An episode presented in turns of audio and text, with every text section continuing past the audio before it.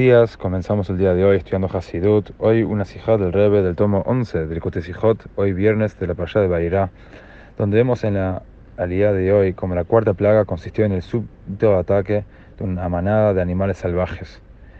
Dios dijo a Moshe que dijera al faraón que esta manada no atacaría la provincia de Goshen, donde vivían los judíos. Como dice el, versículo de Samtip Ben Ami Ben Ameja, indicó Dios a Moshe decir al faraón, haré la redención que distinguirá entre mi pueblo y tu pueblo. Dice el Rebbe que el aspecto más temible de esta plaga era que la manada de animales salvajes atacaba en mezcla caótica en vez de una especie por vez. Esta anarquía, sumada al terror que inspiraba, se asemejan a lo que sucede cuando se traspasan los límites morales que mantienen intacta a la sociedad.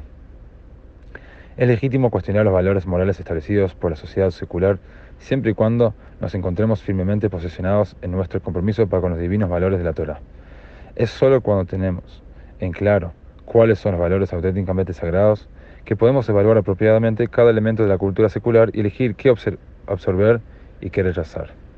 Cuando incorporamos esta distinción esencial entre valores sagrados y no sagrados, nos es más sencillo mejorar nuestra conexión con Dios.